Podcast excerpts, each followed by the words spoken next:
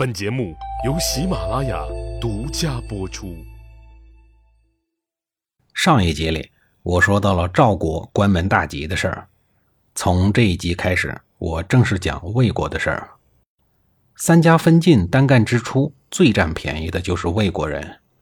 那个时候，魏斯正好担任晋国的正卿，他处心积虑地杀害了晋幽公以后，除了让晋幽公背黑锅以外，还捞着了一个尊君的名义。他是怎么操作的呀？因为后来的晋厉公是他一手组织策划拥立的，所以他又在道义上占领了制高点。这样一来，魏斯占得先机，统领三晋就成为了顺理成章的事儿。当初分家产的时候，他仗着自己是正卿又尊君，所以挑肥拣瘦的，把好的黄金地段全部都收入囊中，把一些不好的残羹剩饭、荒郊野岭等破地方全都丢给了赵韩两家。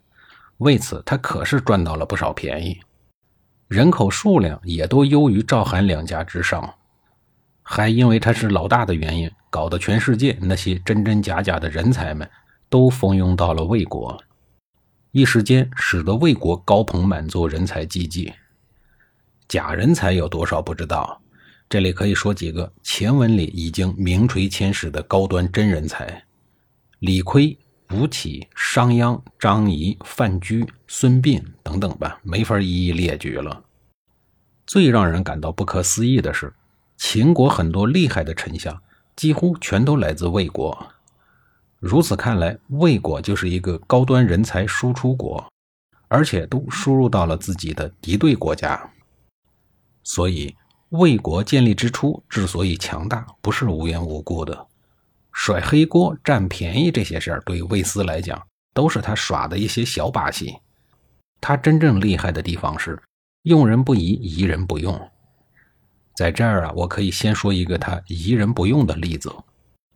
分户单干以后，魏斯敏锐地察觉到，前些年北狄人在中原大地上刚刚建立的中山国，迟早会被中原人给吃掉。正好这个阶段，中山国君荒淫无道，残害百姓，这是吞并中山国的最佳时机。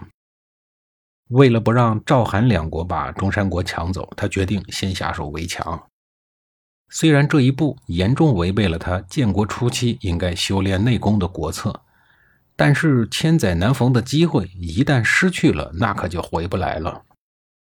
在选择攻打中山国主将的时候，魏斯采取了民主推荐的方式，请文武百官投票选一位主将。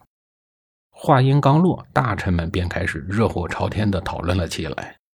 不一会儿，大夫翟璜向魏斯提议说：“我推荐一个人，他叫岳阳，是一个文武双全的难得人才。”魏斯眼前一亮，认真的问：“那你能不能说的详细一点？他可以当大将的理由是什么呀？”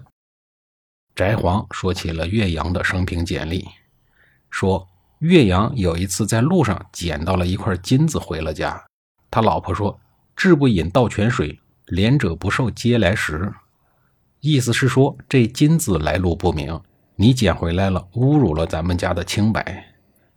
岳阳觉得很对呀，就把金子又送到了原处。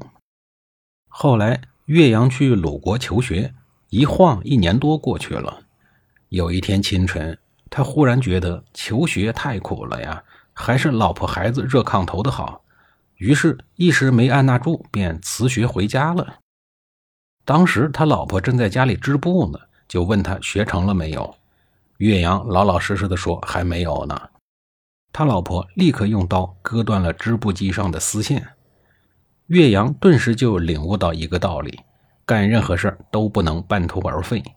随后，他满脸羞愧地转身就走了，再次踏上了去鲁国求学的路。七年后，学成了，这才回到了家里。翟璜接着说：“现在岳阳就闲居在我们魏国的古丘呢，他不愿意干小事儿而是希望干一番大事业。”我认为他担任主将挺合适的。魏斯听完了岳阳的事迹以后，连连点头表示赞赏，马上就要派人去召见岳阳。这时候，另一个大臣站出来反对说：“岳阳的儿子岳叔正在中山国当官呢，用岳阳做大将，他怎么会尽心全力的攻打中山国？翟璜立刻反驳说：“岳叔在中山国当官是不假，他还曾经建议中山国君聘请岳阳，还许下了一个高位。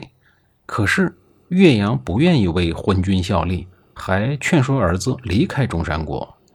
现在委派岳阳为将讨伐昏君，正符合他平日里的志向，他怎么会不尽心尽力呀？”魏斯还是觉得翟璜的话有道理，坚持派人请来了岳阳。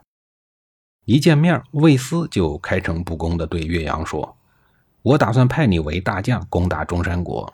可是你的儿子在那儿当官，这是不是让你感到很为难呀？”岳阳大义凛然地回答说：“国事家事要分开，大丈夫为国家建立功业，岂能徇私情？”我要是灭不了中山国，甘愿受军法处置。魏斯听了以后大为的高兴，说：“先生能这样自信，寡人哪能不信任你啊？”于是岳阳被封为大将，西门豹为副将，率领五万魏军，浩浩荡荡越过了赵国，去攻打中山国。魏国和中山国之间是隔着一个赵国的，中山国的南部和赵国接壤。如果占领了中山国，魏国就对赵国形成了三面包围的形势，可以让魏国成为三晋真正意义上的霸主。所以说这一仗至关的重要。更关键的是，这一次进军还不能惊扰到赵国，还不能让赵国人知道。所以，岳阳率领着军队一直在深山大川、荒野丛林中行军，逢山开路，遇水搭桥。过程可以说是非常的艰苦。中山国君桓公整天花天酒地、寻欢作乐，做梦也没有想到魏国的军队会突然横穿赵国，千里迢迢的来攻打自己，而且势不可挡，都攻到了国都门口，兵临城下了。中山桓公慌了手脚，大夫公孙交给桓公出了一个主意，说：“国君您别慌，我这儿有一计，肯定能让岳阳退兵。”中山桓公像抓到了救命稻草，连忙问：“是什么妙计呀？”公孙交用手捋了捋胡子，不慌不忙地靠近桓公说：“魏国大将岳阳的儿子岳叔就在您的手下做官呢，让岳阳去劝父亲退兵，估计是可以的。岳阳不会一点儿都不顾念父子之情的。”中山桓公这才想起有岳叔这个人，赶紧把岳叔叫了过来。让他去劝老爹岳阳退兵。岳叔深知父亲的为人，他苦着脸对中山桓公说：“您过去不是准备过厚礼，请我父亲来中山国当官吗？他不但不愿意，还大骂了我一顿。现在他已经是魏国的大将了，我们各为其主，他怎么会答应我的要求呢？”中山桓公听了这话，板起了面孔说：“既然各为其主，你为什么不听主子我的命令？”你赶紧去劝说你的父亲退兵，如果成功了，我封一个城池给你；不然的话，当心你的身家性命。岳叔被逼得没办法，只好上了城墙，准备和父亲见面。下一集里，我再给您详细讲述当爹的是怎么和儿子谈判的。